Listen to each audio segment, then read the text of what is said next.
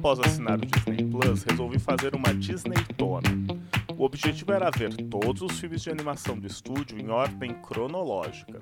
Sendo assim, comecei por Branca de Neve e os Sete Anões, de 1937, segui para Pinóquio, de 1940 e enfim cheguei em Fantasia, também de 1940. Antes do filme começar, um aviso foi colocado na tela e eu não podia pular ou avançar o programa. Abre aspas. Este programa inclui representações negativas e ou maus tratos de pessoas ou culturas. Esses estereótipos estavam errados na época e estão errados agora. Em vez de remover esse conteúdo, queremos reconhecer seu impacto prejudicial, aprender com ele e iniciar conversas para criarmos juntos um futuro mais inclusivo. A Disney está comprometida a criar histórias com temas inspiradores e aspiracionais, que reflitam a rica diversidade da experiência humana em todo o mundo. Para saber mais sobre como as histórias impactaram a sociedade, visite disney.com/storiesmatter. Fecha aspas. Esse aviso se repetiu em diversos outros títulos que eu assisti durante a minha Disneytona. Dumbo, Alô Amigos, Peter Pan e A Dama e o Vagabundo foram apenas alguns dos títulos com esse aviso. A questão das, aspas, representações negativas e ou maus tratos de pessoas ou culturas, fecha aspas, é uma mácula antiga no histórico da Disney, uma mácula que por vezes o estúdio tentou empurrar para debaixo do tapete. Talvez o caso mais famoso dessa tentativa de apagamento seja a Canção do Sul, de 1946, o filme é baseado nas histórias do tio Remus, escritas por Joel Chandler Harris, e faziam bastante sucesso no começo do século XX. A história se passa no período logo após a Guerra de Secessão dos Estados Unidos, época na qual o Sul estava sendo reconstruído. Na história, vemos o menino Johnny visitando a fazenda da avó e encontrando o tio Remus, um homem negro e sábio e que se torna seu amigo. A Canção do Sul foi um sucesso de crítica e de público na época de seu lançamento. A mistura de atores reais e animação, as canções empolgantes e a atuação de James Baskett como Tio Remus foram muito elogiadas. Por muito tempo, o filme gerou renda para a Disney através de relançamentos nos cinemas, atrações nos parques de diversões e adaptações para outras mídias. Entretanto, a partir da década de 1980, a Disney passou a sistematicamente vetar o relançamento e a distribuição de A Canção do Sul. O filme não foi lançado em VHS, DVD ou Blu-ray. Tampouco foi colocado no ar em canais de TV e não se encontra presente no catálogo de streaming do estúdio. A justificativa é de que o filme não representa os valores da empresa, sendo apagado da história e das listas de filme da Disney. Essa postura contrasta muito com outras duas ações que vêm sendo tomadas pela Disney. A primeira delas, presente a partir da década de 1990, é a de criar obras protagonizadas por personagens não brancos. Mulan, Pocahontas e A Princesa e o Sapo seriam exemplos desse tipo de ação. A iniciativa, no geral, é bem recebida, porém tende a gerar uma série de questões relativas a estereótipos e representações culturais equivocadas. A segunda ação, cada vez mais presente dos anos 2010 em diante, é a de recriar os clássicos das décadas anteriores com uma maior diversidade. Podemos ver isso nas versões live action de A Bela e a Fera, Dama e o Vagabundo e Dumbo. No geral, essas ações geram furor de grupos conservadores na internet, em especial de adultos que cresceram assistindo às obras originais e afirmam que, abre aspas, o politicamente correto está acabando com a minha infância, fecha aspas. Uma opinião pessoal aqui. Se as memórias da tua infância serão arruinadas com a troca da cor da pele de uma sereia, eu sinto lhe informar, cara pálida, que a sua infância deve ter sido bem abaixo do medíocre. Mas voltando à nossa pauta, as ações no presente são importantes e apontam para uma adequação da empresa a uma nova realidade. Mas ainda assim, resta uma questão: o que fazer com o passado? Apagar o que foi feito e fingir que nada disso aconteceu, como em A Canção do Sul, censurar as partes problemáticas e ofensivas, como em fantasia, recriar os clássicos para o gosto de uma nova audiência ou o aviso antes da exibição das obras é o suficiente? Devo admitir que, para responder isso, acho que vamos precisar de ajuda.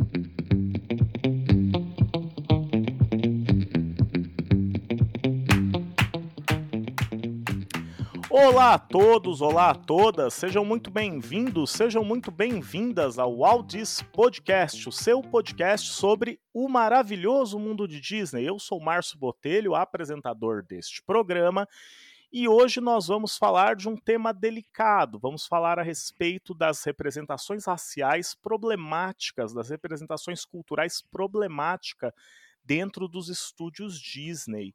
E para falar desse assunto, nós trouxemos aqui alguns convidados especiais. Mas antes de apresentar essa galera que vai estar tá aqui pelo próximo período aí de uma hora, talvez mais, talvez menos, falando é, dessa questão super importante, alguns recados de sempre que vocês já conhecem. Quem é ouvinte aqui do podcast já sabe. O Audios Podcast está nas redes sociais Instagram e Twitter. Nos procure lá, arroba WaltDisPodcast, tudo junto, diz com Z. Nós postamos notícias, informações, relatos sobre os programas e mais uma série de outras coisas. Além disso, temos o nosso e-mail. Entrem em contato conosco. Sugestões, críticas, ideias para pauta, tudo isso nós recebemos pelo e-mail, waldispodcast.gmail.com. Feitas as apresentações aqui tradicionais do contato das nossas redes sociais, vamos à nossa convidada e o nosso convidado, né? Aqui ao meu lado, mas separados pela distância da internet, estão duas pessoas aqui de peso, duas, duas pessoas muito dedicadas a tratar destas questões, né, que podem contribuir muito para a discussão hoje. A primeira dessas pessoas é a Fernanda Sales, a Nanda. Tudo bom, Nanda? Como é que está por aí? Oi, Márcio. Bom, tudo tranquilo por aqui. Agradeço muito o convite. Preparada aí para nosso bate-papo sobre temas cabeludos aqui da Disney? Pô, cabeludíssimos, né? Vai ser um belo Black Power esse, esse papo e tô preparada. Vai ser muito legal conversar com vocês é, trocar, ver também o que, que vocês pensam sobre. E vai ser, tô, tô curiosa, tô, tô animada. Bacana. Já que você falou de Black Power, vamos chamar o homem do Black aqui, né? Nosso outro colega que está na bancada hoje, o Renan Gonçalves. O Renan, que é conhecido aí pelo meio do board game por criar jogos, inclusive um chamado Black Power. Tudo bom, Renan? Opa, tudo bem, gente? Tudo bom? Estou muito feliz de estar aqui, né, na presença dessas pessoas que eu admiro muito. É, espero contribuir aí para esse papo. É, me preparei para poder trazer conteúdo para vocês, algo de alto nível. Espero aí atender essas expectativas. Ah, sempre, sempre vocês vão atender. O Renan, né, já se preparou e a gente sabe que vai sair um jogo deste podcast, né, Fernanda? Só para falamos. É, já está sendo é. para avisar o pessoal que não é do board game, dos jogos de tabuleiro, o Renan, ele é um criador de jogos e muito conhecido por ser muito prolífico. Ele produz muito, né, com temas os mais variados. E antes da gente ir para a pauta, né, pessoal, fui mal educado aqui. Vocês podem se apresentar um pouco? Quem é a Fernanda? Quem é o Renan? Qual o seu desenho da Disney favorito? Se hum. apresentem aí para os nossos ouvintes. É, bom, vou começar então. É... Olha, quem sou eu, né? Que pergunta difícil. Eu vou, eu vou dizer, trazendo, na verdade, uma coisa que eu acredito muito, que eu acho que pode dizer mais sobre mim do que qualquer outra coisa. É, eu sou uma pessoa que eu acredito muito na transformação pessoal, assim. Então, tudo que diz respeito ao mundo, eu sempre gosto muito de pensar no que, que, no que, que dá para fazer começando por mim e, e, e, tanto que o meu trabalho, inclusive, é sobre isso também. Então, eu acho que essa é uma boa forma de me apresentar. Acho que, acho que diz um pouco sobre mim. Bom, pessoal, eu sou o Renan, é, sou professor de História, é, também sou desenvolvedor de jogos, né, como já foi dito. E atualmente É, estou tentando aí me profissionalizar em é, produtos Disney e conteúdo Disney, né?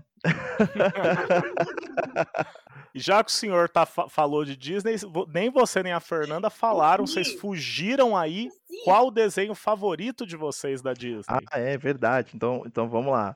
Ó, para mim, assim, é bem complexo isso, porque o que, eu, o que eu acho, assim, não é bem o desenho, eu gosto da animação, né? A animação que eu gosto é, é a do Detona Ralph. Eu gosto muito da relação entre os dois personagens. Eu acho a. Eu esqueci o nome da, da protagonista, né? Mas eu acho ela muito divertida, né? O jeito dela. E, e eu acho muito legal é que na dublagem, né? É, assim, há, há um pouco de algum, algumas tiradas que eu acho hilárias, assim. E ela é muito boa, assim as tiradas que foram feitas dentro do filme, é, da, da forma que eles é, como é que é que eu posso dizer? Eles situaram né, as piadas para o Brasil. Acho que isso que é muito legal. Né? Então, esse é, é, é, a animação que eu mais gosto. De desenho, eu nasci numa época que. Uh, como é que eu posso dizer? Eu nasci em 92. Tinha algumas coisas lá, mas nunca foi meu gosto. Sempre fui uma pessoa que ainda não, não ficava muito trancada assistindo desenho e tal. Uh, só outras linhas aí quando fiquei um pouco mais velho. Então eu peguei mais assim depois de adulto e comecei a assistir as animações, que foi o que mais me chamou a atenção, né? Bom, eu, na verdade, assim, desde muito pequenica, assim, eu era viciada na Disney, então assistia muito, muito, muito desenho. É, depois, né, enfim, virei tia e, e eu fui a, a, a, a pessoa que apresentou a Disney para as minhas sobrinhas, assim, também, então foi muito, foi muito gostoso. Quando criança, a, o meu desenho favorito era Pocahontas. Eu era apaixonadíssima pela Pocahontas, muito mesmo. E, e, assim, hoje eu penso nisso e eu sei que com certeza era a representatividade, era o mais, por, mais perto da representatividade que eu tinha, né? Sim. Então eu acho que não à toa ela era minha favorita. É, e eu amava também Corcunda de Notre Dame. Nossa senhora, eram os dois uhum. que eu mais assistia quando eu era criança. Muito fora da curva, né? Porque o povo é mais, sei lá, é Bela e a Fera, Rei Leão, Aladdin, eu Sim. costumava ir para esses dois muitas Mas vezes. como não amar a Esmeralda, né? A mulher ah, que samba na cara da sociedade, isso, né? Aquela mulher tá ela, ela é sensacional, ela é sensacional. Ainda merece um programa especial só ah, para ela, né? Total, total. Bom, feitas as apresentações, eu acho que agora, né, os nossos ouvintes sabem quem são vocês, a gente vai entrar aí no nosso tema, né? E acho que a primeira pergunta que a gente tem que se fazer é o que fazer com o passado? Porque, como a gente comentou aí no editorial, né? É, tem um aviso que é colocado antes de diversas obras do, dos estúdios Disney que estão no catálogo Disney Plus, que é um aviso sobre as tais representações raciais e culturais problemáticas, ou melhor, nem ele nem usa o termo racial, é cultural e social, né? São representações problemáticas. É, queria saber da opinião de vocês. Este aviso, para que, que ele serve? Por que, que ele está lá? E até mais importante do que a pergunta para que, que ele serve, ele, ele é importante de fato? Ele tem que estar lá? É, bom, eu vou tomar liberdade. eu, bom, a, analisando toda a, a perspectiva, né? É, é, bem complicado esse, esse, essa informação, né? Porque eu acho que o aviso ele é, é só uma, só uma forma de, de dizer, olha, nós sabemos o que está aqui, mas a gente não vai fazer muita coisa para mudar agora, assim, sobre essa obra, sabe? Então eu acho que isso é problemático, porque você acaba é, ganhando ainda é, rios de dinheiro sobre aquele conteúdo que tem um problema, um problema racial que, que independente se uma pessoa que é mais nova ou mais velha for assistir, é, aquele conteúdo vai ficar fixo para ela. Né? Aquilo vai se tornar algo que, que vai fazer parte da vida dela. Né? A verdade é que uns 5 segundos de aviso ele é ignorado como se fosse um YouTube. Né? Não é só porque você não muda que você está prestando atenção. Então isso não é o suficiente. Né? Então, para esse tipo de anúncio, eu acho que ele é ineficaz. É, e o objetivo dele, na verdade, é, é, é, se retratar, mas ainda assim ele, ele tem uma grande falha, que é justamente uh, a, o, o, conteúdo ainda está lá. ele vai existir e ele tem a mesma premissa. Ele não mudou. Né? Então, eu, eu a, a princípio, eu entendo e enxergo dessa forma né, a, a utilização. Né? Para que serve esse aviso? É simplesmente uma forma de, de forma um pouco mais uh, popular, é passar um pouco do pano aí para eles, mas ainda assim manter aquela obra é, intacta. Né?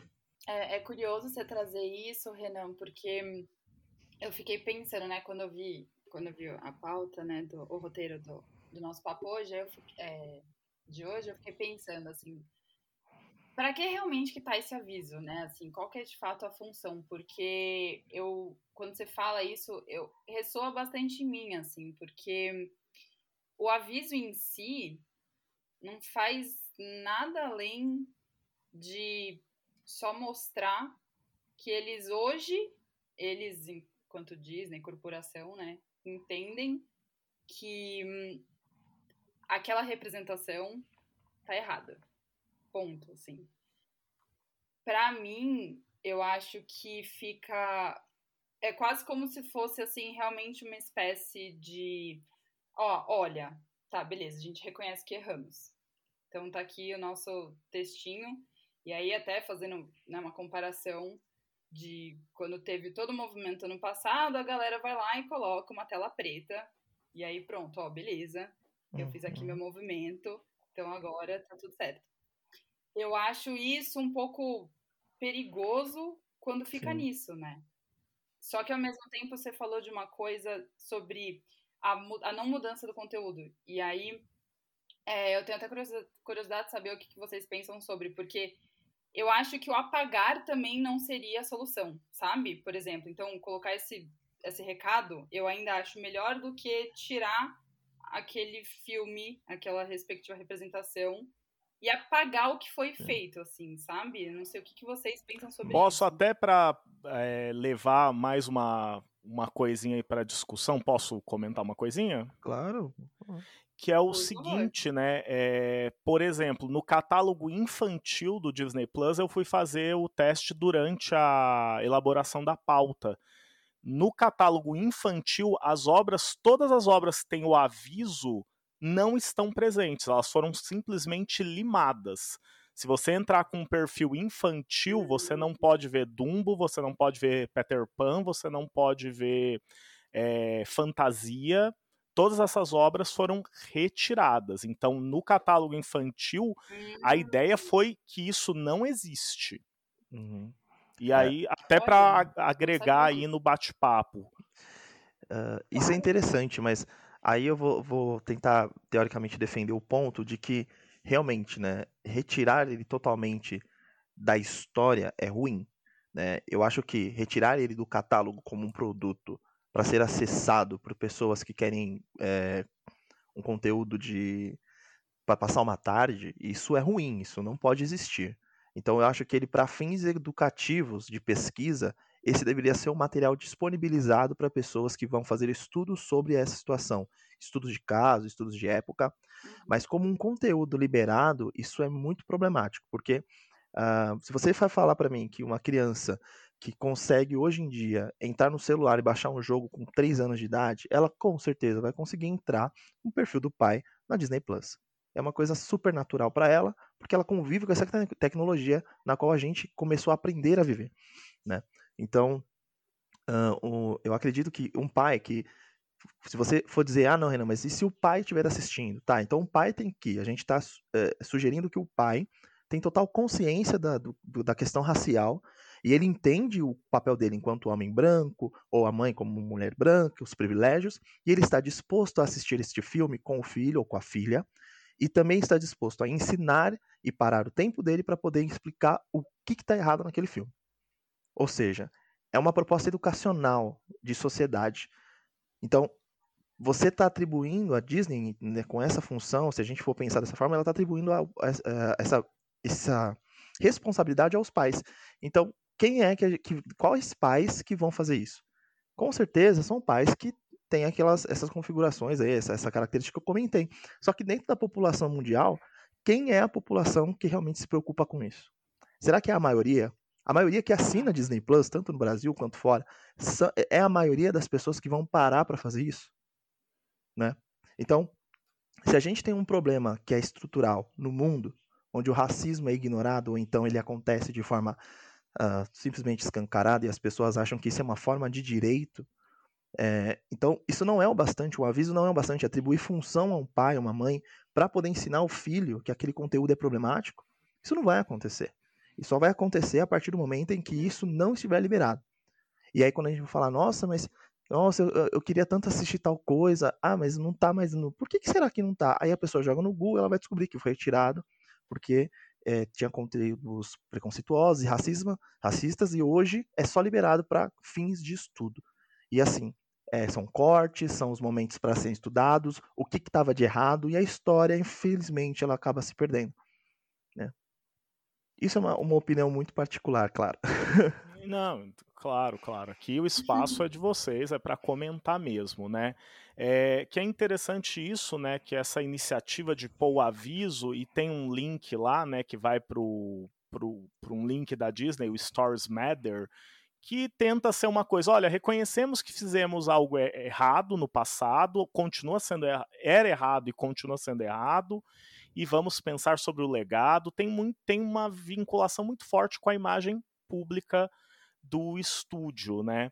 É, sobre isso, Renan, não sei se você já viu, você e a Fernanda já viram, é uma iniciativa que a Warner fez na década de 2000, há uns 20 anos atrás, que foi o lançamento de umas, na época era DVD ainda, das coletâneas de DVDs, por exemplo, do Tom e Jerry, de outros personagens, né, que uhum. são da MGM ou da Warner, que eles colocavam antes dos episódios nas coletâneas falas, por exemplo, da Whoopi Goldberg comentando Sim. sobre a representação racial presente naquilo, uma ideia de, olha, é, isso é um produto do tempo, tal, a gente tem que refletir, isso não é só entre... não pode ser visto como puro entretenimento.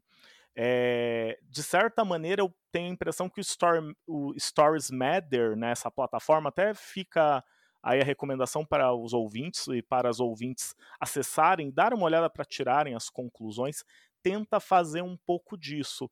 Vocês acham que é uma iniciativa válida? Não no sentido, ah, é uma iniciativa para é, relações públicas, para ter uma boa imagem, claro.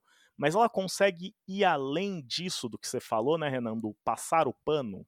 Hum, olha, eu acho que ele bate muito na mesma tecla, né? Ele só tem uma outra roupagem. É, eu vi, né, inclusive, esse vídeo da, da Goldman, é, acho que é assim que se pronuncia, desculpa. é, mas eu vi a, o vídeo lá, uma introdução de como ela se relaciona lá, né, ela explicando que, que aquilo não está correto antes, nem agora, né, nem nunca seria correto. Mas percebe que a pessoa assistiu aquilo e, e assistir aquilo com. Depois que você bota o vídeo, a pessoa vai com viés de ser entretenimento, uma informação ali talvez a cada 50 pessoas, 30, 20 consigam realmente analisar aquilo de uma forma crítica. Mas e os outros 20, 15, 30% que não? É, as pessoas aceleram, as pessoas ignoram, as pessoas fazem chacota. Porque a verdade é que a criança, ela precisa, é isso, a gente está pensando em desenhos, pensando que isso é direcionado para um público infantil, que precisa e que, que ele é, definitivamente ele vai ser, é, vai repetir tudo aquilo que ele vê. Né? Então a gente sabe que a criança ela aprende muito rápido, ela suga muita informação rápida e ela vai fazer, expelir isso de alguma forma, né? dentro da vida dela em algum momento. E o racismo ele acontece assim, né? Então apelidos, uh, brincadeiras, dentro da escola a gente vê isso se refletindo, sabe? Quando a gente vê um sítio do Pica-Pau Amarelo, onde tem um personagem negro caricato, e aí você vai para a escola e qual o nome daquele personagem é a metade do apelido das crianças negras naquela escola. Né? Quantos, quantas vezes eu não fui chamado de, de, de diversos nomes, de apelidos ou de pessoas é, na mídia que, que tem, é, enfim, destaque, simplesmente porque eu sou negro, entendeu? Então, assim, é, é complexo isso, porque uma coisa é você virar para uma, uma, criança e falar, ah, vai, ô Pantera Negra. Cara, Pantera Negra não é uma ofensa. Isso, isso de, eu ia ficar uhum. tão feliz, eu ia me sentir arrepiado se alguém me chamasse de, de Shadwick. entendeu? Uhum. Entendeu? Então, assim, para mim é, é surreal. É, então, é, esses são preocupações que eu acho que tem muito mais a ver com bolso do que realmente, e realmente uma aparência, né? Porque eles precisam ganhar o público negro, que está ganhando força, as pessoas estão deixando cada vez mais explícito a sua indignação contra coisas que antes eram consideradas é, deixa para lá, isso não é, não é um problema.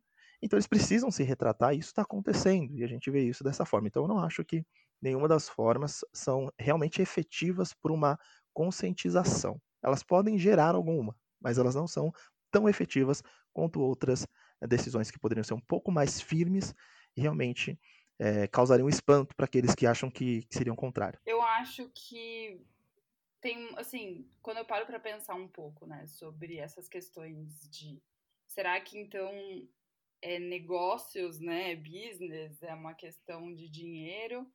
Ou será que então é de fato uma proposta que visa, de alguma forma, ser um, um passo para a mudança, né? Eu fico bem dividida nessa, nessa situação, porque eu acredito que, inevitavelmente, né, e foi que o Renan comentou também, eu trouxe um pouco sobre. É, é quase que realmente uma retratação e uma espécie de passar um pano, é, ou, ou mais ou, ou, uma ação de ah, não estou fazendo mais que a minha uhum. obrigação, né? Uma espécie de reparação ao que foi feito e uma e um, e um reconhecimento do erro.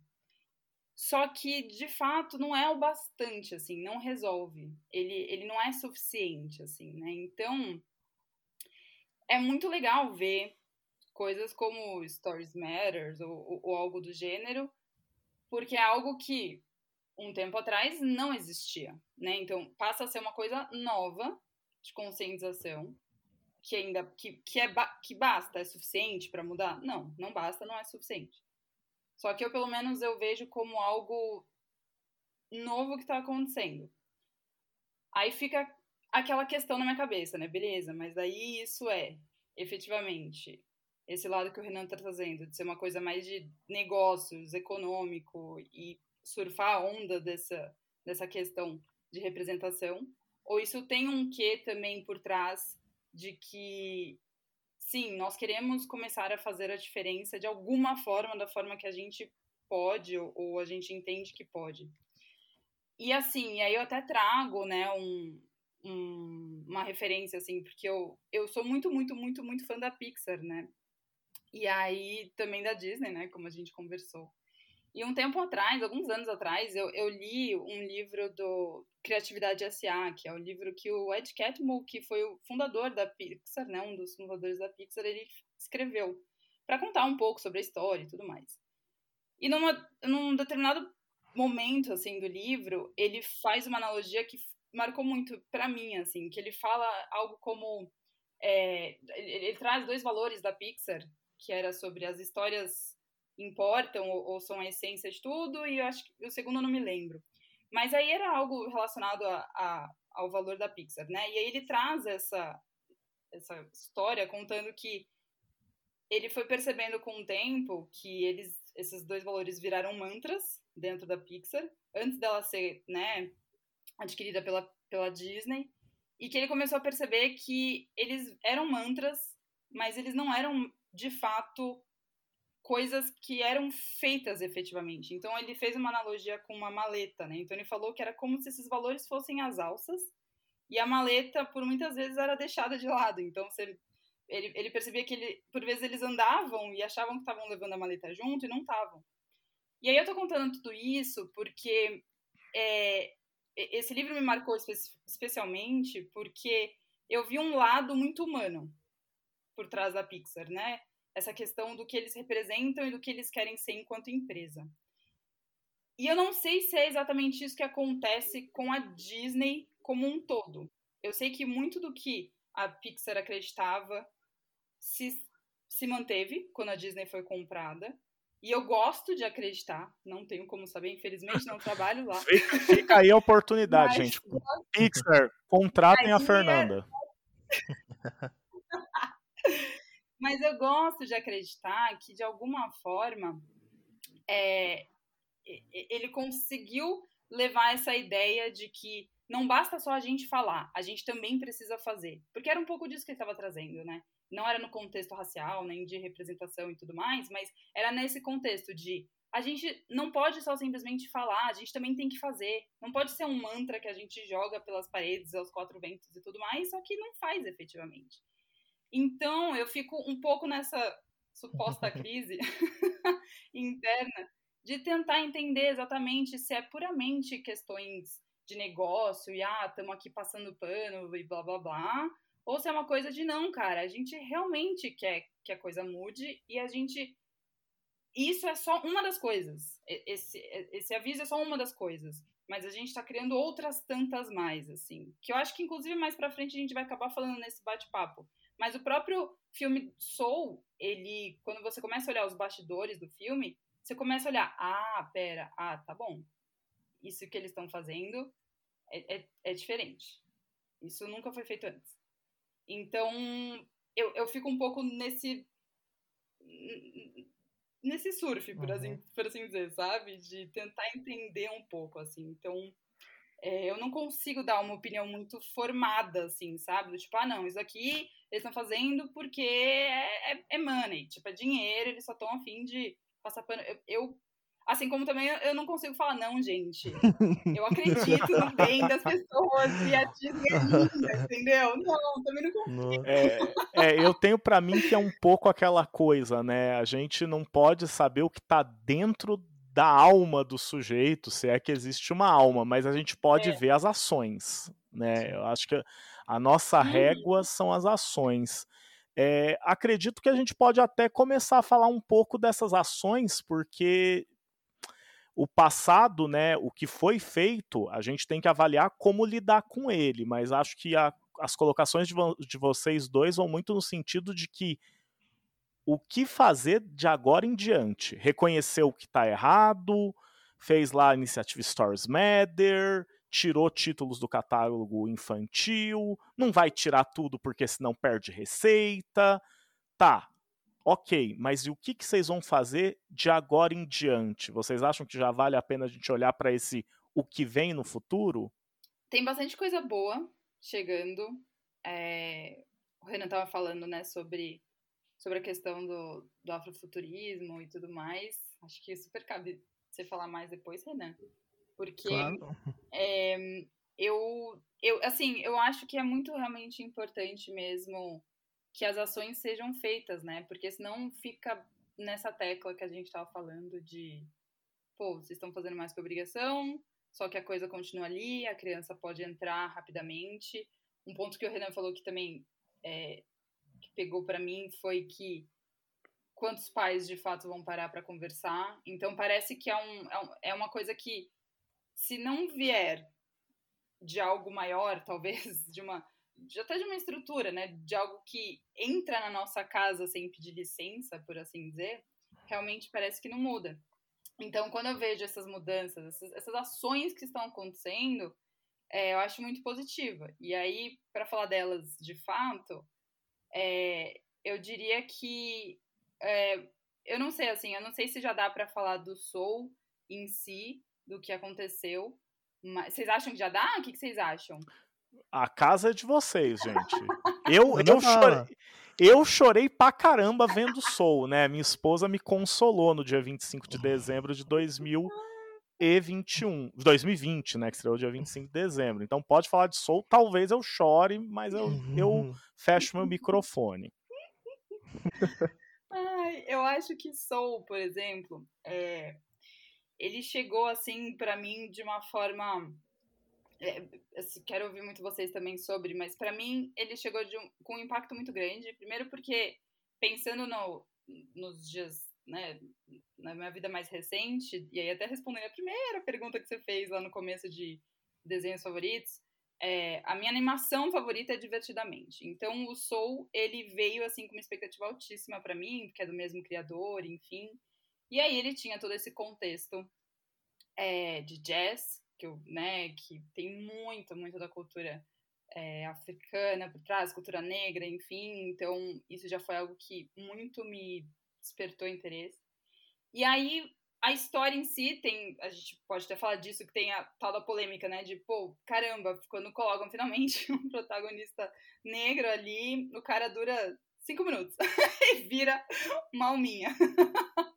então, É, só que quando eu fui olhar mais, né, por, o que rolou nos bastidores, o que, que, de fato aconteceu com esse filme, por que, que agora veio um filme com um protagonista, um protagonista preto, tipo, o, o que, que aconteceu?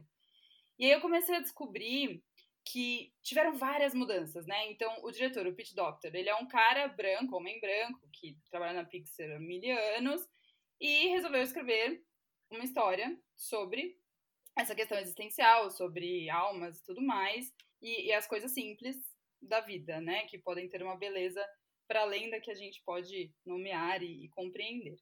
E aí, uh, ele logo percebeu que quando eles foram colocar esse contexto de jazz, que precisaria ter uma questão de cultura preta mesmo, assim, de ser uma galera, de, de ter ali a raiz do jazz, né? Então aí que surgiu a necessidade, então, de vamos contextualizar e ter o personagem. Aí o Joe Gardner aparece também para isso. É, e aí para e aí começou, a partir desse momento que ele começou a ir para esse direcionamento e começar a falar sobre essa cultura, ele já logo chamou é, eu vou até pegar aqui a colinha do Camp Powers, que é ele, ele é um dramaturgo, escritor também, é um homem negro. Tinha, na época que ele, ele entrou para participar desse projeto, ele tinha a mesma idade que o Joe Gardner, né? Agora já se passaram alguns anos, mas ele entrou, tinha 45 anos. E basicamente o cara começou a dar muito conselho, a participar ativamente, virou co-diretor. Então isso já foi uma coisa super diferente que aconteceu, você fala assim, puta que massa, eles estão pedindo e chamando a galera que de fato tem mais propriedade para falar sobre isso, sobre negritude e tudo mais. Aí, para além disso, eles acabaram montando um time de consultores dentro da Pixar, da Pixar com pessoas da Pixar e pessoas de fora da Pixar também, para serem meio que uma espécie de, de, de consultores mesmo, para darem opiniões, para falar, putz, não, isso que vocês estão fazendo, essa representação não tá legal, isso aqui tá legal, ser, ser um pitaco da galera preta mesmo sobre essa representação preta no filme. E aí, é, eles criaram isso, né, esse time de consultores e tudo mais, criaram esse conselho cultural também, que parece, pelo que eu estava vendo, que eles vão aderir para todos os próximos filmes da Pixar, que eu imagino que, de certa forma, pode acontecer também para Disney. É, e aí, sabe essas coisas? E aí, até mesmo própria, os próprios funcionários. Então, quem estava ali, de fato, trabalhando no filme, né? Quem foram as pessoas, os atores e atrizes contratados para estarem ali dublando? A maioria era é, pessoas negras, as, é, eram asiáticas e latinas, né? Então a grande maioria era dessa dessa representação, dessas representações. E até a própria história Soul, quando a gente para para pensar de forma mais crítica, eles estavam até falando e, e, com bastante alegria em relação a isso que é a primeira história da Pixar que tem a maioria de personagens femininas com falas do que homens, que daí também isso é uma outra questão, mas que também é algo diferente. Então, assim, eu, eu acho que esse é um exemplo de mudança, percebe? Você tem beleza, você tem a história, que é incrível, tem a representação, que a gente pode também falar disso, só que você olha pro bastidor e aí você fala, nossa, pera lá, é, tem coisa diferente acontecendo no bastidor também.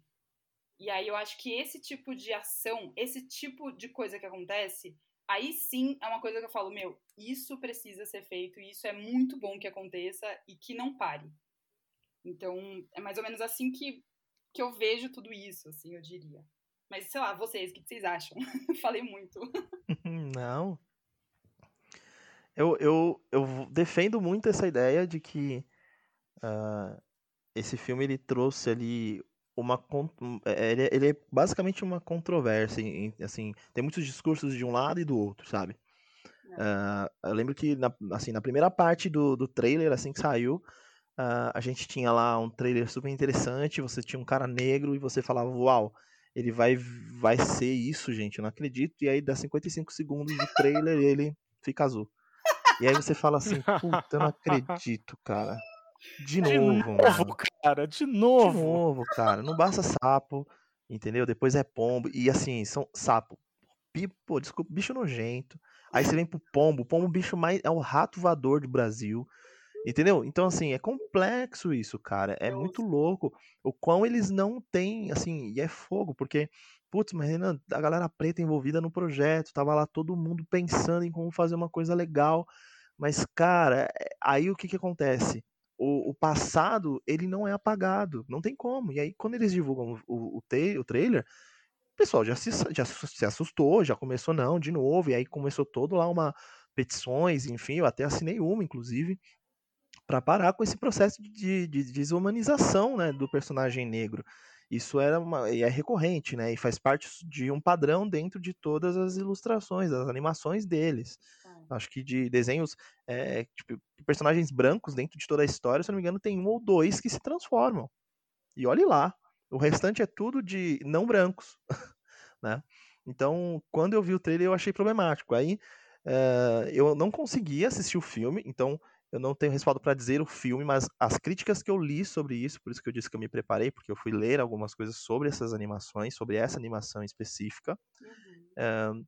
Eu identifiquei isso, uma dicotomia. Pessoas que se preocupavam e depois, uh, depois de assistir o filme, as pessoas viram, viram que tinham momentos ali no filme onde que não era só aquela bolha azul passeando para cima e para baixo e que trazia realmente a vida dele de uma forma é interessante que ao mesmo tempo não era apelativa, né? Porque foi um filme que não foi feito no mesmo período do Black Lives, do Black Lives Matter, Matter mas é, foi feito um pouquinho antes, acho que começou em 2016 e tal, e, e, acabou pegando um pouco desse processo, mas no roteiro imagino eu que não foi influenciado por esse momento, mas ainda assim eles acham que tudo tem a ver. É, pelo menos é uma fala que faz parte quando eles começam da, da organização do filme. Então eu acho que é, é, talvez isso até serviu para mostrar para eles que eles têm total capacidade de fazer coisas novas que superem aqueles problemas, sabe? Uhum. E é isso, é as ações, né? Que a gente comentou. Então, tudo bem, eu fiz um filme agora que não faz isso, que são pessoas pretas produzindo, pessoas pretas ilustrando. A gente tem pessoas que são. É, que, que, entendem do que a gente está falando e estão dando consultoria sobre isso, sabe? O quão importante é. é uh, fazer isso. E dentro do, do board, agora já para minha linha aqui, isso é fundamental, né? Então a gente se preocupa com isso. Eu vejo jogos sendo publicados sobre cultura negra e você vai ver uma pessoa branca que não foi perguntar para uma pessoa preta se isso faz sentido. E sai uma porcaria, né? Então, assim, cheio de conotações racistas, enfim. É. E o filme, né, é, do Soul, ele veio justamente para mostrar, olha, a gente fez diferente a, a, a, toda a receita. A receita foi alterada. Mas no trailer não parecia. no trailer não parecia, enganou muita é, gente. É, é, talvez foi um problema de comunicação mesmo. Vamos ver, porque não sei se vocês já viram uma animação que acredito eu está para 2022 ou 2023, que é a animação Red. Vocês chegaram a ver as primeiras artes, os primeiros trailers de divulgação? Da animação Red, não. É, e então, é uma animação que vai ser a, da Pixar, que vai ser uma protagonista, uma mulher, uma personagem feminina, e que ela vai ser uma sino-americana, se eu me lembro bem. É uma menina que tem ascendência chinesa ou de algum uhum. outro país do, do leste asiático, né? Mas acho que especificamente ela é da China. E no filme, pela sinopse do, do filme, o que a gente já tem é que ela é uma adolescente que vira um panda uhum. vermelho. Olha Ou aí. seja, é. Então, e aí é aquela coisa, será que vão cair na, no mesmo equívoco? Será que não? Porque no Soul, acho que a Fernanda até comentou, acontece essa desumanização, mas é curioso porque o Joe Gardner continua em corpo presente, por assim dizer, na maior parte do filme, né? É, talvez foi um problema mais de comunicação. Aí agora é ver se aprenderam com o erro, né? É. Então, mas é, é, é um padrão, né? Porque sim, você, para pensar que pessoas é, asiáticas sofrem dos mesmos racismos, né? Assim, estereótipos que com pessoas negras, né? Então, hum. ainda assim, né? O preconceito ele existe em diversos graus. Eu não conheço, eu não sei, ela realmente é asiática? Eu não essa informação você tem ela e tipo a, a, a personagem no Red, isso, pe isso. pela sinopse, ela é uma ela é uma sino-americana, né? Ela é uma é. filha de ela é uma filha de chineses que mora nos Estados Unidos ou o filme se uhum. passa na China. Mas é um, é, é um ponto curioso, Entendi. né? Porque quando você fala de desumaniza desumanização, lá nos anos 2000 tinha o Cusco, né? Do filme. Também. É, do filme A Nova Onda do Imperador, que virava uma lhama, né? É, sim. É. é, e, e, isso é preocupante, né? E é um alerta. É, é, claro que é isso, a gente fala assim, não, Renan, mas aí, e, e, ela, e se ela for branca, aí tudo bem, não tem problema? Olha, eu acredito que assim, é, a gente pode ir para outro viés, ela é uma pessoa que, uh, ela não é um padrão de, de corpo comparado, né? Ela é, é uma menina mais, é, ela é gorda, então assim, e aí? Quer dizer que, por que, que eu não posso fazer uma menina que ela tenha esse fenótipo e aí ela, ela seja ela durante todo o filme. Qual o problema? Eu preciso simplesmente transformar ela num panda. Uhum. Por que, que ela virou um panda? Assim, ah, mas entende? Então, críticas para qualquer filme, e é uma coisa que eu aprendi na faculdade, é o que a gente vê nos filmes são representações, são visões de uma realidade. Ah. Quando uma pessoa faz um filme, ela está fazendo isso. Ela está representando aquilo. E é difícil a gente dizer, não, mas ela está indo para um mundo fantasioso, mas você não carrega essa fantasia simplesmente de um buraco negro. Ela não surge dali. Ela surge de referências que você tem, de filosofias, de experiências de vida e perspectiva de realidade. E quando isso acontece num filme desse, você começa a falar, tá, você começa a questionar, e é isso, a gente não tá dizendo que o cara fez isso porque ele, olha lá, vou fazer isso de propósito, haha, eu sou do mal. Não, é isso, assim, por que, que ele fez isso? É entender o que, que se passa para que a pessoa é, faça uma coisa dessa forma e a gente entender as justificativas através da sociedade. Né? Então, eu acho que justamente quando a gente pensa em crítica, para quem está pensando num conceito social, né, é importante a gente refletir isso, né? Dentro, lógico, dos filmes que falam da persona negra, isso é um pouco mais é, recorrente dentro da linha, e aí é uma coisa que bate na tecla de novo. Não foi uma, não foi duas, né? A gente tem quatro momentos específicos. Nós temos histórias antigas uh, de desenhos que são claramente racistas e ganharam prêmios sendo assim, né? Uhum. E que já na época deles também, é, da própria linha da Disney, né? Da animação da Disney, é, as pessoas falavam que era um problema, né? Mas por conta de todo aquela, aquele momento social que tudo bem, a gente tem total liberdade porque é, vocês não vão fazer nenhuma diferença para nós, vocês não são nosso público, né? Uh, então, com a mudança da sociedade, agora sim, a gente tem esse debate de forma um pouco mais ativa e clara. Né? Então, me preocupa um pouco ainda uh, as pessoas acharem que não devemos, às vezes, levar tudo ao pé da letra, criticar tudo, analisar tudo, mas eu sou muito dessa via, da visão do contrário. Acho que não há problema a gente olhar e falar, peraí, vamos analisar uma obra. Né? Ah, é divertido, eu dei risada, as piadas são hilárias, mas por que isso? Por que não aquilo? Por que será que ele decidiu fazer essa interação? Por que a câmera está filmando dessa forma? O que ele está querendo dizer com isso? Essas coisas são importantes para que a gente entenda a percepção desse cara e, e o que, que eles estão tentando passar de sensação para quem está assistindo o filme. Né? Uma forma interessante, aí eu estou indo para uma linha bem mais de estudo de cinema, que é por que será que quando a gente vai assistir aquele filme da né, a mulher tomando banho e está lá uh, o negócio do tampando o box de de plástico, aí você vê só ela, só a sombra dela, por que, que tá tudo cinza? E, e aí, por que que começa aquela música? Então, qual é a sensação? A câmera se aproximando daquela mulher, o que, que você está entendendo e sentindo com essas, com essas características de filmagem, sabe? É, é, tudo uma questão de sensação, né? Você sentir que o mal está se aproximando, a música vai subindo gradativamente e você fala: Meu Deus, mulher, acorda! e ela não olha para o lado, né? Então, dentro desse ponto todo, é isso. Acho que necessidade de, de entender o que, eles, o que, que ele tem de visão e tudo isso deve ser criticado. Uh, talvez com esse desenho, eu acho que eles, mais uma vez, estão indo para um erro. Eu, então, para mim, é uma posição muito clara, né? desde que eles partam desse mesmo viés. É, só para agregar um pouco, Renan, é aquilo, né? Quando a gente fala de obra de arte, existe um contexto social na qual a obra de arte é produzida, mas existe também a própria linguagem da obra de arte, né? Sim. Porque a gente está falando de uma representação estética, né? Então, como é estética, tem coisas que são do gênero e a gente até entende. Por exemplo, Sim. quando uma história começa com era uma vez, eu espero que nessa história animais falem. Eu espero Isso. que as pessoas possam se transformar magicamente durante a narrativa, mas a maneira como eu vou me usar desse topos narrativo diz muito de onde eu estou falando, né? Perfeito. E tem essa questão que eu acho importante do que você falou da de é fantasia, é, não é real, né? que é muito curioso, um outro fenômeno que gerou críticas em duas animações, uma já um pouco mais antiga e outra super recente, que é a questão dos estereótipos culturais e da pasteurização, né? Porque quando você tem histórias que se passam no Ocidente, seja ele a Europa ou a América, a gente consegue precisar de maneira muito clara onde uhum. a história acontece.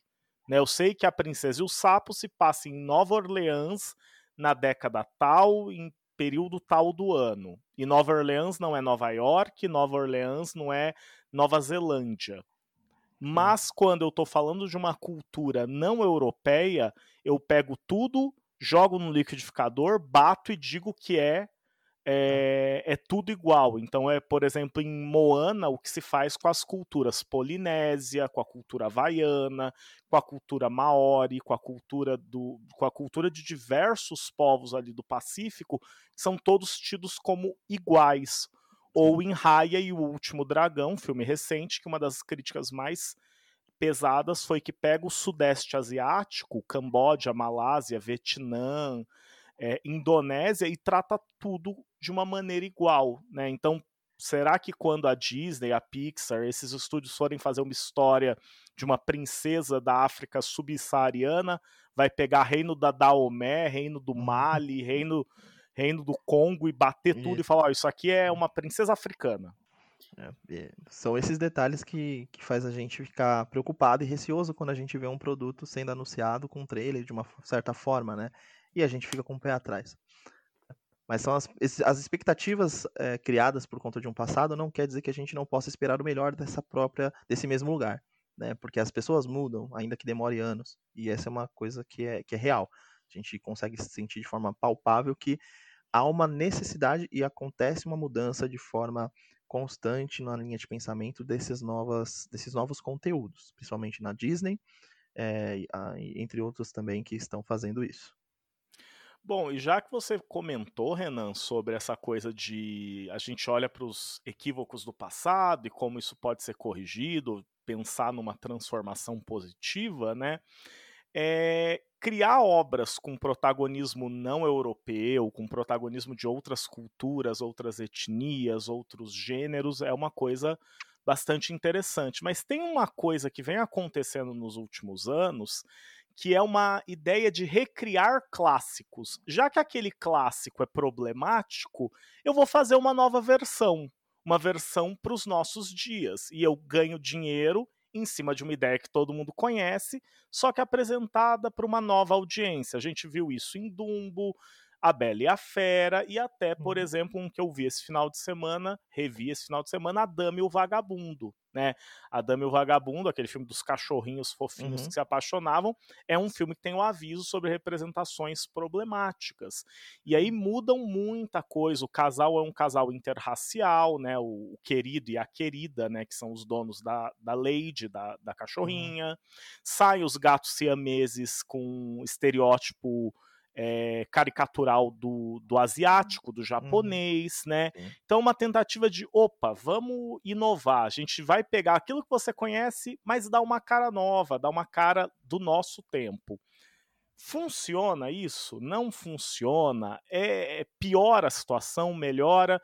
E vamos deixar a Fernanda falar, que a gente fala mais como da cobra aqui, não deixa a Fernanda falar. claro. Não, eu tô, tô adorando escutar vocês, gente, porque essa conversa ela é muito ela é muito plural assim né? Você vê acho que é, eu até eu vou falar sobre isso também mas só para pegar um pouco do que o Renan falou é, eu, uma coisa que eu gostei muito é essa questão do, do, questionar mesmo esse olhar crítico né?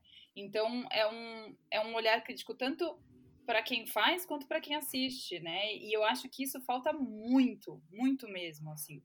Então quando a gente olha, aí agora respondendo tua pergunta, né, sobre essas novas representações, né, e novas é, e essas mudanças que acontecem, é, eu acho que, nossa, é, é, é, às vezes é até um pouco difícil eu eu ter uma visão clara, assim, porque um lado meu fala assim, putz, não, precisa mudar. Essa, essas representações precisam mudar. Se já que você vai fazer de novo, faz então diferente. Sabe? Repara o que você fez diferente. Só que às vezes eu também penso que que precisa ser falado.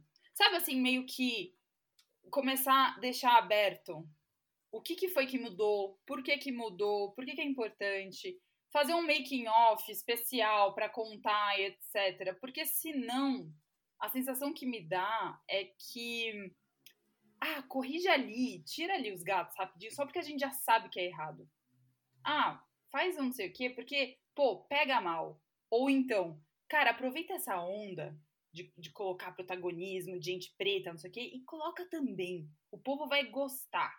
É lacração. Entendeu? Então, às vezes, assim, quando a obra vem mudada, só que ela vem mudada e ponto, a sensação que me dá por vezes é, tá, mas e aí? Tipo, vamos então falar um pouco mais sobre isso. Vamos então colocar esse, esse assunto na mesa. Vamos então conversar. Vamos, vamos, vamos falar também então o, o, o que, que vocês mudaram, por que, que vocês mudaram, é, por que, que não era legal antes, sabe? Assim, meio que vamos colocar para o debate, vamos começar a explicar para as pessoas que talvez não entendam o porquê mudou e que talvez vão reclamar do porquê que mudou. É, não sei, assim, pelo menos é um pouco o que, eu, o que eu penso com tudo isso, assim, sabe? E aí, quando a gente para para pensar, por exemplo, na mudança polêmica que, nossa, destruiu a infância de muita gente da Ariel na live action. É, isso é outra coisa que você fala, hum, muito curioso, né? Assim, uma pequena mudança já repercutiu demais, já foi uma coisa que impactou infâncias, infâncias, infâncias do mundo, né? Então, não sei, eu acho que é, vale muito a gente sim olhar de uma forma mais crítica para essas mudanças e falar mais abertamente sobre isso. Porque senão fica só mais um filme que tá ali e aí tanto faz, tanto fez. Mesmo que agora esteja reparado, por assim dizer. Pelo menos é o que eu penso, assim, sobre. É, duas coisas, Fernanda. Quando você falou do. Quando você falou do ah, vamos colocar alguém aqui porque é legal, porque tá na moda, não me foge da cabeça o caso do, do Tenente Matias em Frozen 2. Né? No hum. Frozen 2, você tem aquela coisa do tipo: o filme Frozen 1 foi um sucesso absoluto de público, foi um divisor de águas na história da Disney, muito dinheiro. A Elsa e a Anna são tão importantes que elas nem viraram princesas Disney, elas são de outra linha, porque elas vendem demais. E aí alguém falou, gente, só tem gente branca em Arendelle. Tem alguma coisa complicada. E claro, vão falar, não, mas Arendelle é na Escandinávia, isso aí é a Noruega, então é a Noruega do século XIX. Tá bom, né? Mas aí no filme 2, vamos nos prevenir disso. Colocaram lá os Nortraudra, que são um povo. É, são os, os povos do extremo norte do Círculo Ártico, né? Que não são é, europeus brancos, e aí enfiam o Tenente Matias, que é o Tenente de Arendelle Negro, que ele é literalmente o Black Token, sabe? Aquela, tipo... O, o, o, ó, tem alguém negro aqui, tem alguém negro. Não, tipo... não pra, pra, vai, vai, vai. A co... é, a, não, o cara é a cota. É a cota. Não, literalmente ele só tá lá para isso, porque é um negócio. Ali, coloca aí, coloca aí. Tem uma vaga, coloca o cara ali, né? Então eu lembrei muito do dele, do, do Tenente Matias. Assim, gente, como o negócio ficou forçado ali, você vê que é o estúdio querendo não ficar feio na foto, sabe? E ele aparece. E ele é um personagem pouco relevante na trama e ele aparece em todos os posters. É, é, é, se você viu Frozen 2, você vê, cara, tipo, ele não é um personagem central na história, mas ele tá nos posters, né? Ele é importante. Então tem uma questão aí de realmente uma representação você vê que ela é meio sem alma, sabe? Ela é, é vazia, ela é só uma forma, né?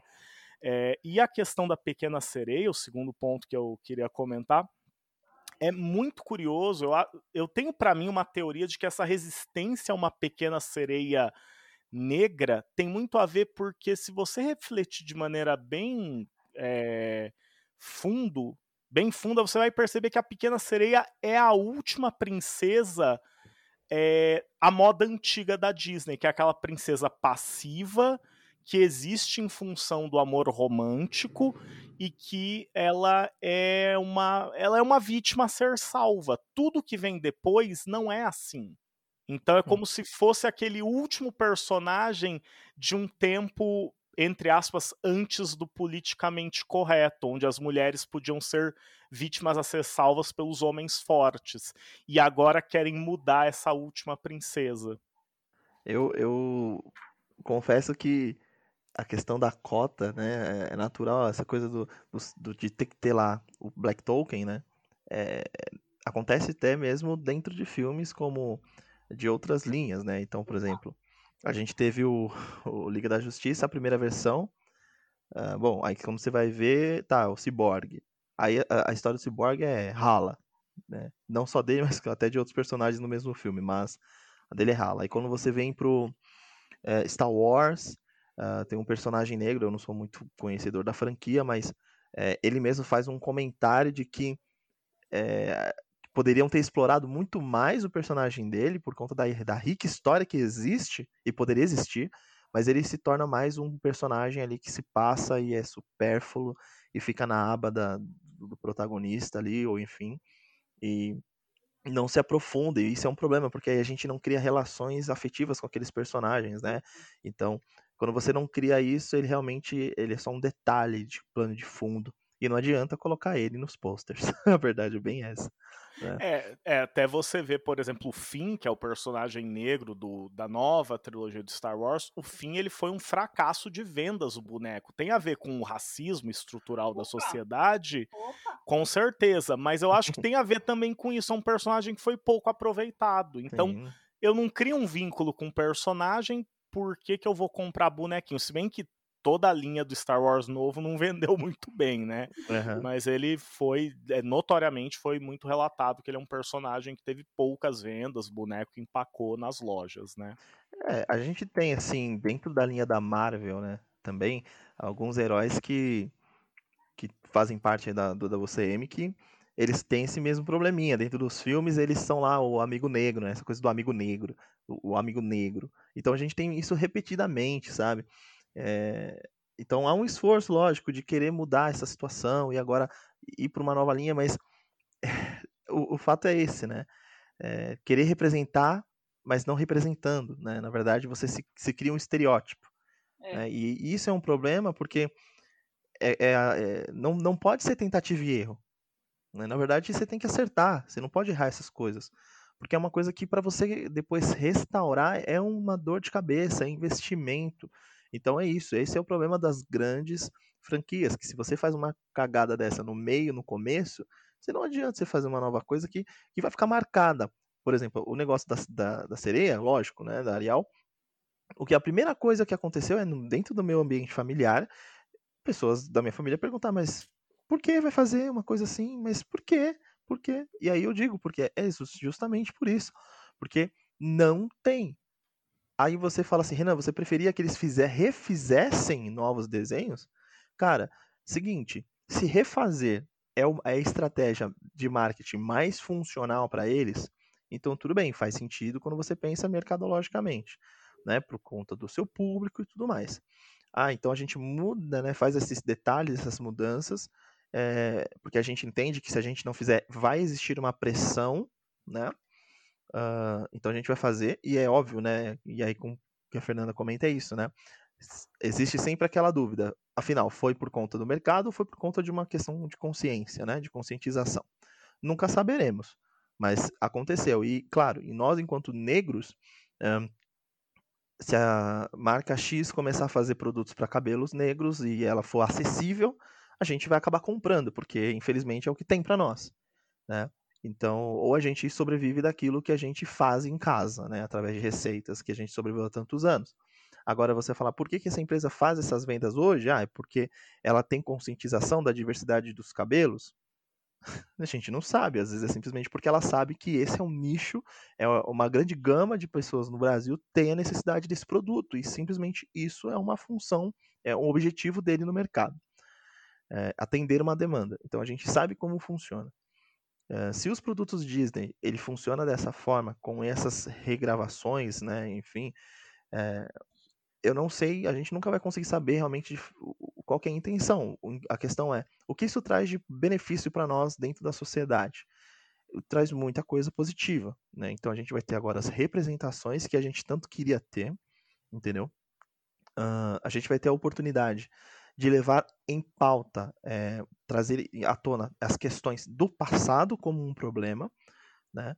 Só que é realmente o que a Fernanda falou. Bom, por que, que você mudou a, Ariel? Ah, eu, nós mudamos a Ariel por causa disso, disso, disso, sabe?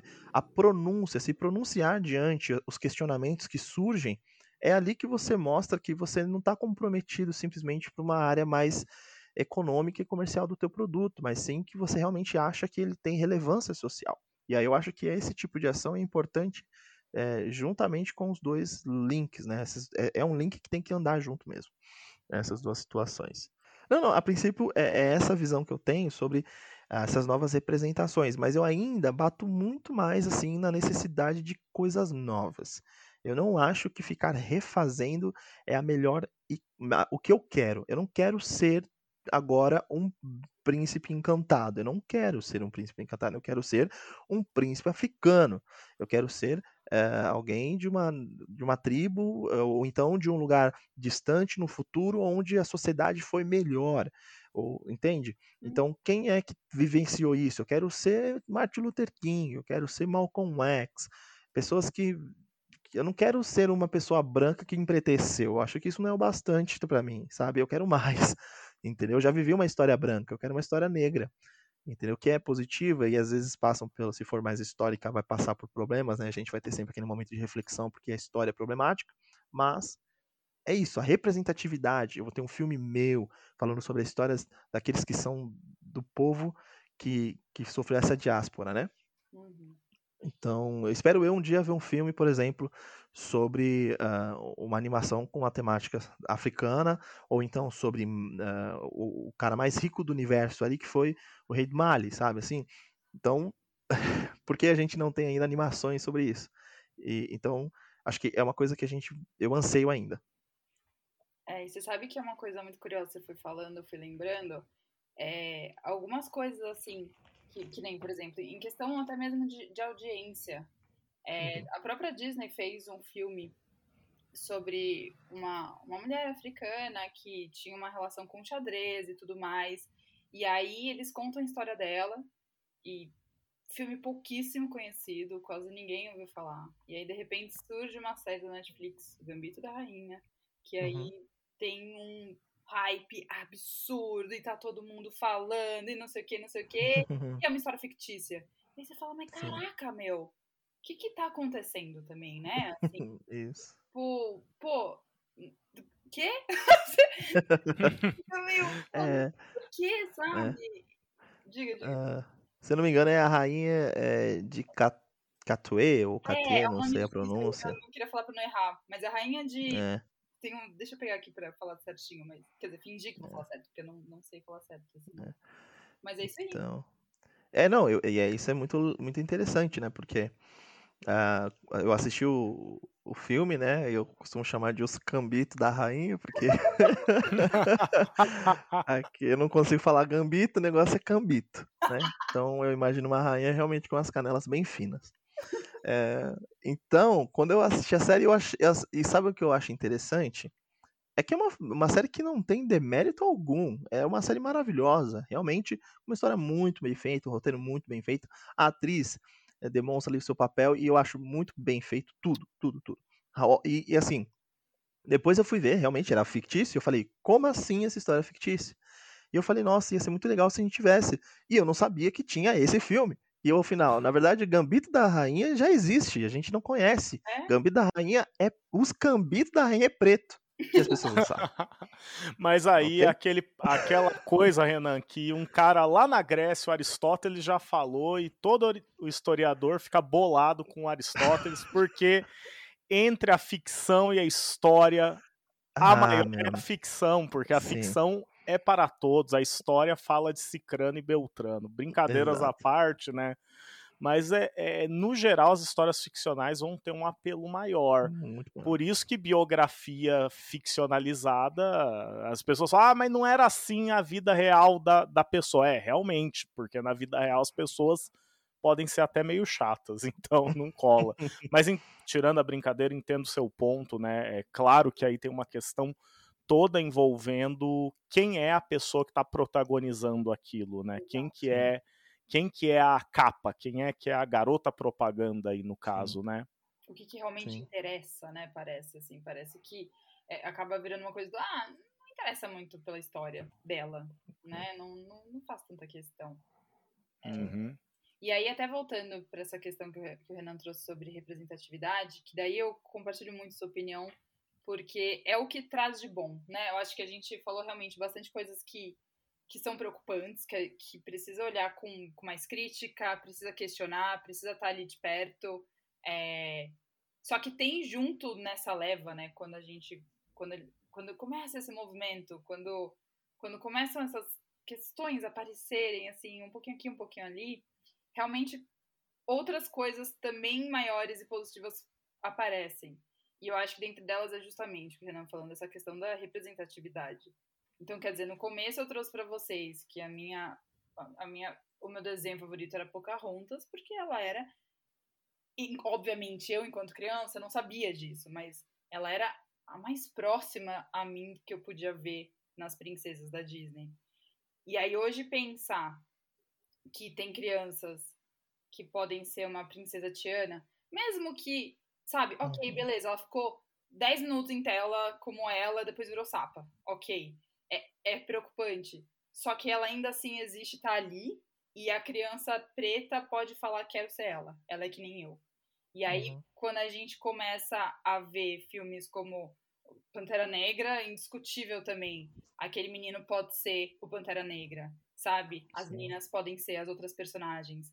É, esse tipo de coisa tem um peso que é, é, é é, eu acho que vai ser impossível um dia a gente conseguir dizer para as pessoas brancas o que isso representa de fato. Porque Sim. é de emocionar, é de chorar. Eu, eu, eu não sei como foi para você, Renan. Eu, eu, posso imaginar que deve ter sido bem similar uhum. a experiência. Mas eu estava aos prantos quando eu via Pantera Negra. Eu, eu, eu fiquei chorando do começo ao fim, porque eu não conseguia imaginar que pela primeira vez na minha vida eu estava vendo um herói da Marvel um uhum. cara que tá salvando as pessoas. Preto. Sim. E ele não era o bandido. ele não era o assaltante, ele não era o traficante, ele não era o melhor amigo né? do protagonista. Do protagonista. Uhum. E aí eu via um monte de mulher preta, foda, com cabelo, que você fala assim, meu Deus, eu fazer chapinha no meu cabelo por anos. ali com esse cabelo incrível, sabe? Sendo elas, sendo, sabe, inteiras. Então, assim, é, e a gente tá falando de uma coisa, gente, que aconteceu alguns anos atrás, né? Então, saber que essa nova geração que tá chegando tá crescendo com isso já na infância é um tanto otimista para mim, sabe? De pensar, putz, que massa, minha filha e meu filho vão ter é, referências bem diferentes da minha. E isso vai fazer muita diferença para eles. Então isso eu acho que é muito, muito, muito positivo. É, a gente sabe que essa linha, é, a Disney acertou muito com esse filme, né?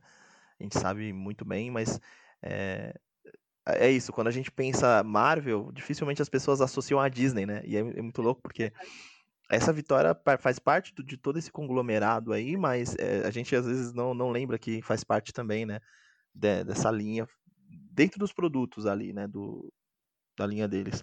Mas só um comentário muito interessante, o próprio Shadow que ele acha, na verdade, que o Pantera é sim o vilão, ok? Porque ele não quer difundir, eles não querem difundir aquela maravilhosa Wakanda com o resto do mundo. Como assim?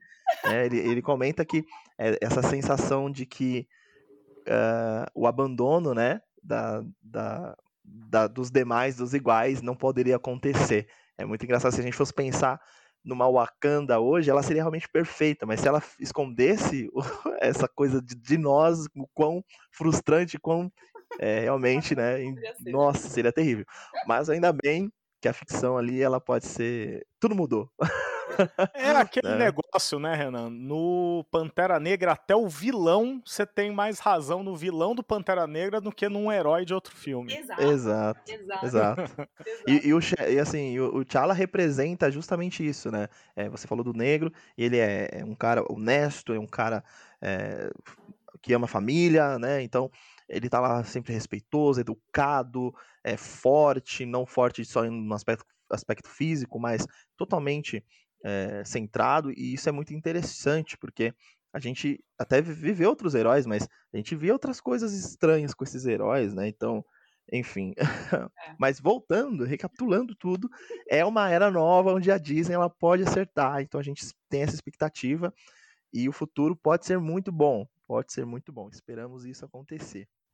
Ah, um outro ponto, então, que eu queria trazer antes da gente terminar é que, não sei, pode ser o caso de quem tá ouvindo a gente, de repente, tá se perguntando, tá, beleza, mas o que, que eu faço com toda essa informação? Ou então agora eu vou ter que olhar os.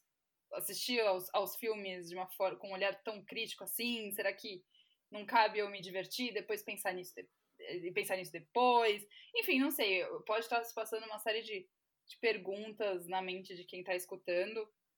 E, e, eu, e eu acho que uma proposta aqui é, é de repente trazer um, um, um não sei, uma reflexão, assim, né? Do então o que, que dá para ser feito, efetivamente, né? Depois dessa conversa e, e com tudo que está acontecendo.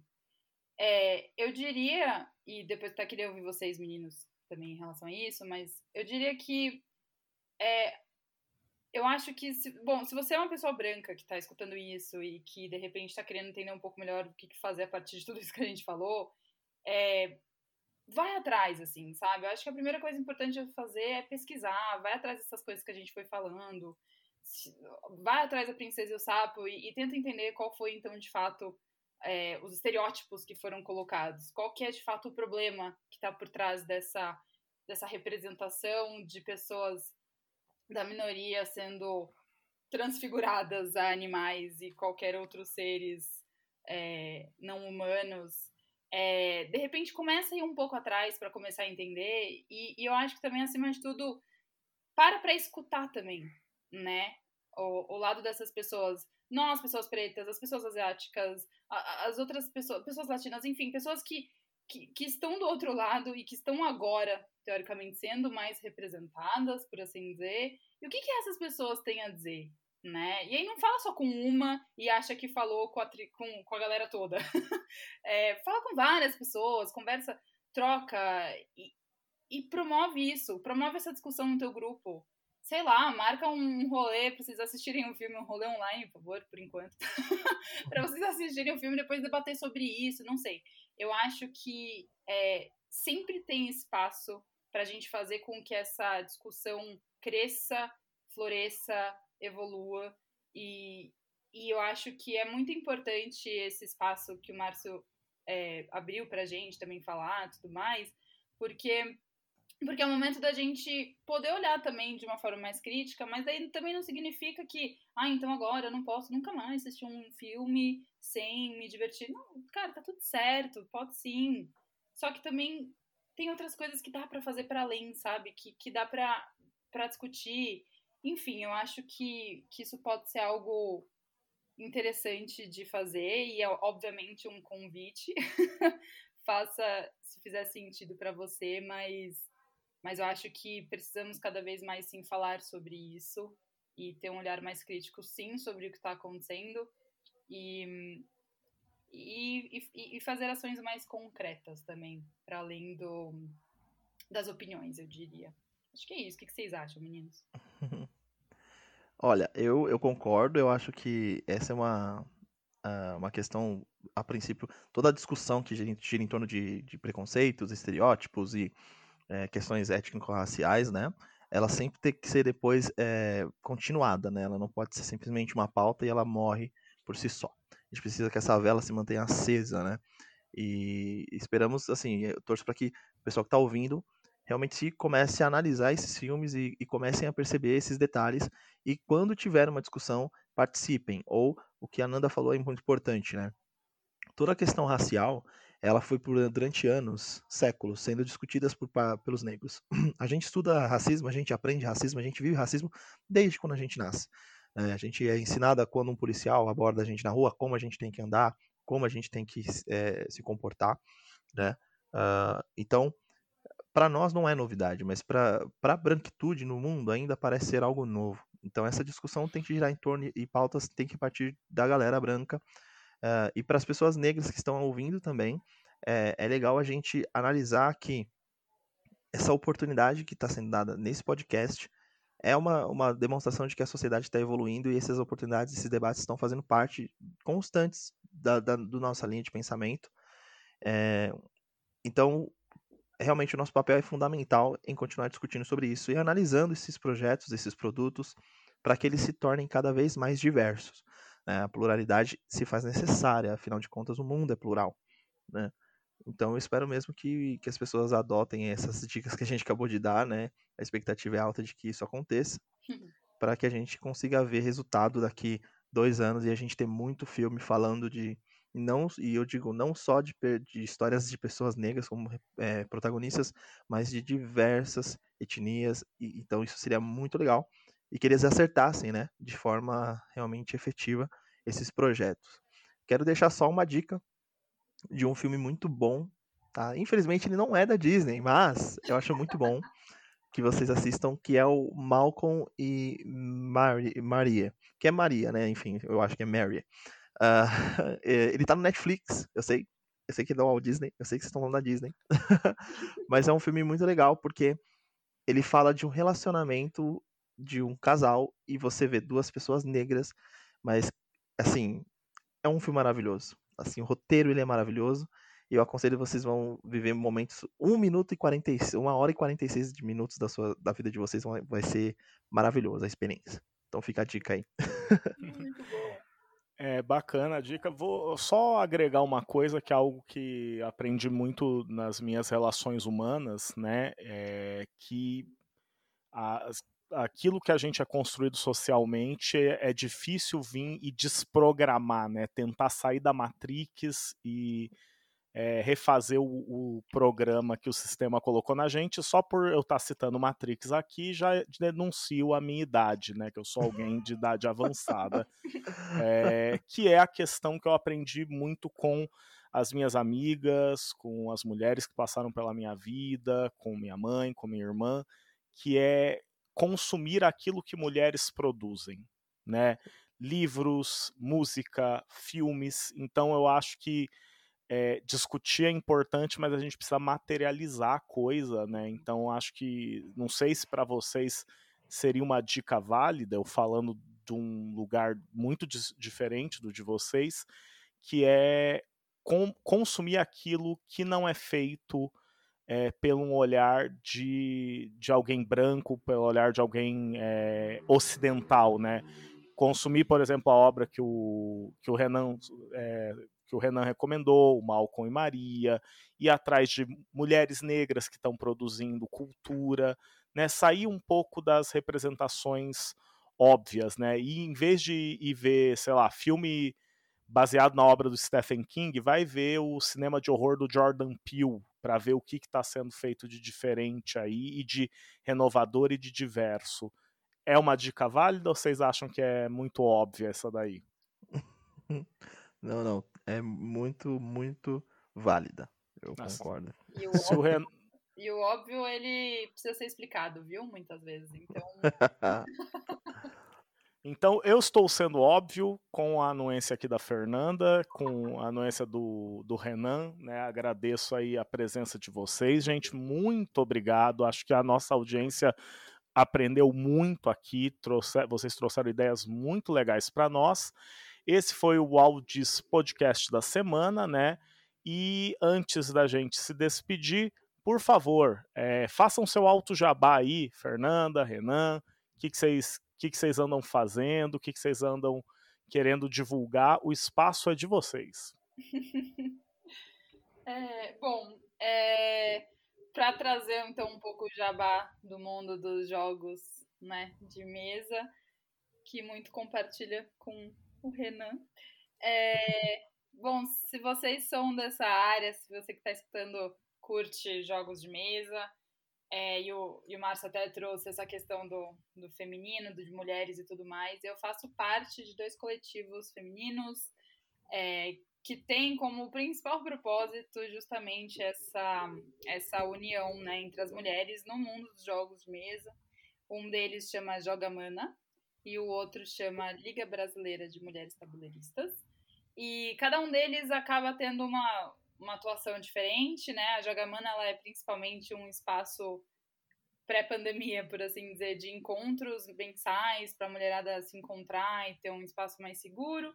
E a gente produz bastante conteúdo também sobre jogos e, e a liga ela acaba sendo uma, uma espécie de ponte e, e ponto conector entre as mulheres no Brasil, que vai um pouco para além de São Paulo, né? A gente tem essa, essa, essa missão de conseguir conectar as mulheres no Brasil e tudo mais. E a gente tem muito como pauta o protagonismo feminino também, né? Principalmente. Então, é, esse meu jabá de hobby é nesse caminho e sintam-se super convidados e convidadas a seguir a gente nas redes.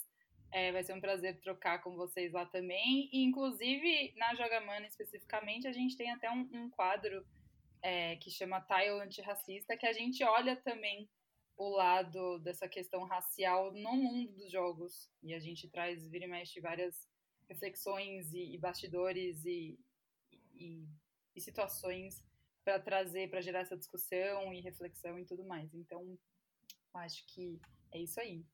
Márcio, muito obrigada pelo convite. Foi um prazer enorme estar aqui. É... E é isso. Obrigada a vocês também por terem ouvido. Bom, gente, eu também quero agradecer, primeiramente, a toda a produção do, do podcast e, e, principalmente ao Márcio, que é um, um, grande amigo aí, né? Tá sempre comigo nas correrias, né? Uh, o meu jabá é simples, assim, bem direto, também relacionado a jogos. Sigam a New Player, sigam uh, a editora que vai lançar aí um dos dois dos meus jogos, que é o Grafito, e também Uh, o 1890, tá? É a Meeple BR, para quem nunca ouviu falar, é uma editora, uma das maiores, se não a maior do Brasil. É quem sabe, Renan, quem sabe? a maior do Brasil, a, pelo menos a, a que melhor está fazendo conteúdo para a diversidade acontecer, é tá? Uh, então, eu fico muito feliz de ter estado nesse, nesse programa e, e participar, né? Espero realmente ter ajudado com o meu conhecimento e com a minha pesquisa. e é isso, gente. Esperamos aí um ano novo de 2021, final de 2021, né, e início de 2022 sem pandemia, com melhoras, vacinas e muita coisa boa vindo da Disney.